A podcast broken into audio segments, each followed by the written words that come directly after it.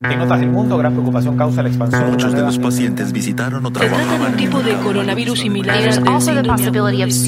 events. Bienvenidos a Coronavirus, lo que tienes que saber, la versión podcast del newsletter de cada tarde de La Tercera, una producción de Crónica Estéreo. Es miércoles 19 de agosto.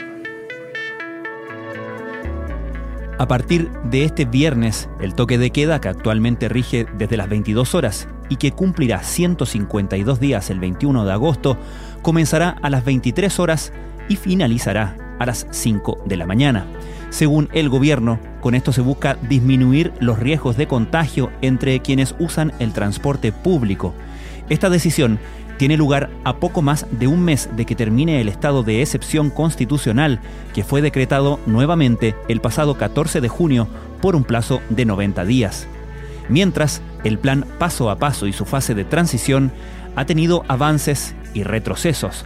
A partir del viernes, Punta Arenas, Ovalle, Penco y Tomé entrarán a cuarentena, mientras que desde el lunes 24 de agosto, seis comunas en confinamiento avanzarán a la fase 2 y podrán circular de lunes a viernes.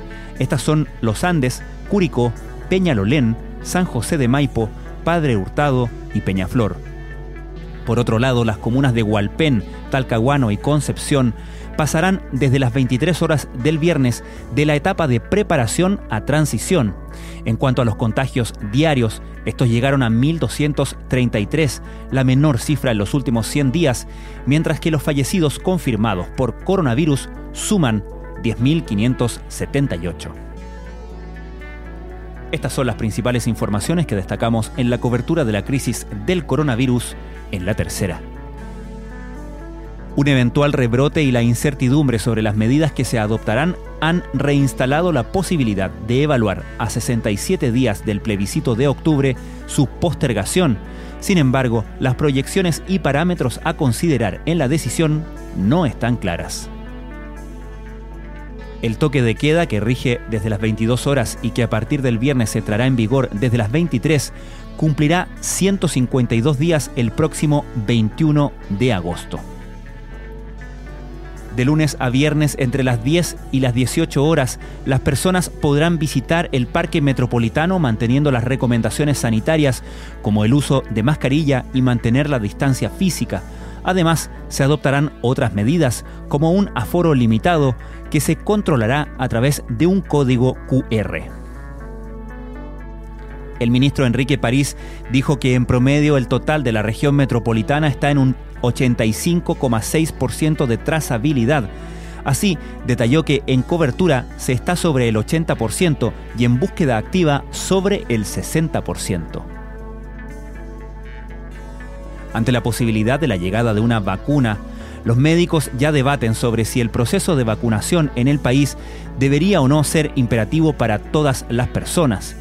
En Chile no existe una vacuna obligatoria para los adultos, solo para los niños, por lo que sería algo inédito. En entrevista con La Tercera, Alberto García Basteiro, investigador del Instituto de Salud Global de Barcelona, dice que el no saber la magnitud de la pandemia en nuestro país, en referencia a España, es el primer gran problema que tenemos que resolver. Miles de estudiantes provenientes de estados que ahora son considerados como zona de alto contagio de COVID-19 en Estados Unidos se están embarcando en una gran migración hacia los campus universitarios en otras partes de ese país, entre los que se incluyen estados donde la pandemia se encuentra en gran medida controlada. Esto fue Coronavirus, lo que tienes que saber, la versión podcast del newsletter de cada tarde de la tercera. La redacción es de Alejandro Tapia, la producción de Crónica Estéreo, el podcast diario de la tercera, que todos los días de lunes a viernes te entrega un capítulo dedicado en profundidad a un tema de nuestra contingencia. Soy Francisco Aravena, que tengan muy buenas tardes.